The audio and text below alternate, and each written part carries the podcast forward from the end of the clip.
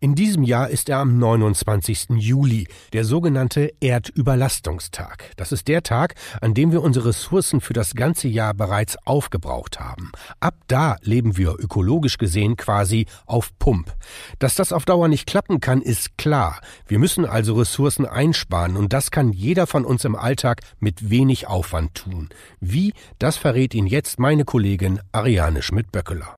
Fahrrad statt Auto, der Kauf regionaler Produkte und ein verantwortungsvoller Umgang mit Ressourcen. Das sind einige Punkte, mit denen jeder von uns einen Beitrag zu mehr Nachhaltigkeit leisten kann. Genauso wie mit der richtigen Mülltrennung, erklärt Axel Subkleff von der Initiative Mülltrennung wirkt. Denn nur durch richtiges Trennen können Verpackungen aus Kunststoff, Metall, Verbundstoffen, Glas, Papier, Pappe und Karton recycelt werden und die Rohstoffe dem Kreislauf erhalten bleiben. Aluminium und Weißblech werden dann zum Beispiel zu Schraubverschlüssen und Dosen verarbeitet.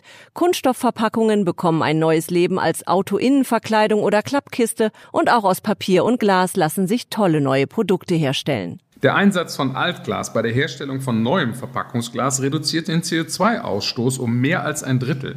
Jede Tonne Recycling-Kunststoff, die statt Kunststoff aus Primärquellen wie Rohöl eingesetzt wird, vermeidet bis zu 3,2 Tonnen klimarelevanter Treibhausgase. Und die Herstellung von Recyclingpapier verbraucht nur etwa ein Drittel der Energie, die für die Produktion von Papier aus Frischfasern benötigt wird. Mindestens 3,1 Millionen Tonnen Treibhausgase, so viel wie eine Stadt in der Größe von Bonn jährlich produziert, können in Deutschland so jedes Jahr eingespart werden. Vorausgesetzt, möglichst viele Menschen machen mit, denn obwohl 90 Prozent der Deutschen wissen, dass richtige Mülltrennung eine Voraussetzung für gutes Recycling ist, finden sich in der gelben Tonne oder dem gelben Sack immer noch 30 Prozent Restmüll. Die Grundregel ist ganz einfach. Alle leeren Verpackungen kommen in die gelbe Tonne oder den gelben Sack, Verpackungen aus Papier zur Altpapiersammlung und Verpackungen aus Glas zum Depotcontainer. Das war's.